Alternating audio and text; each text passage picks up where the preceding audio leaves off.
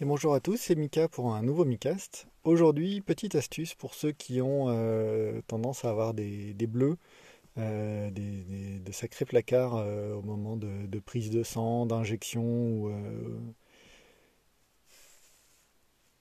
de perfusion.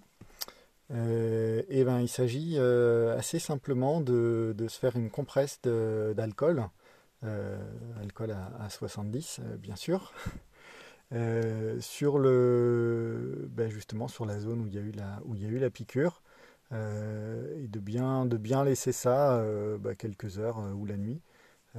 Et ça aide quand même assez largement à, à réduire, à réduire les, les- bleus qui, qui apparaissent derrière. Donc peut-être que ça pourra servir à, à certains d'entre vous. Et puis moi je vous dis à très bientôt.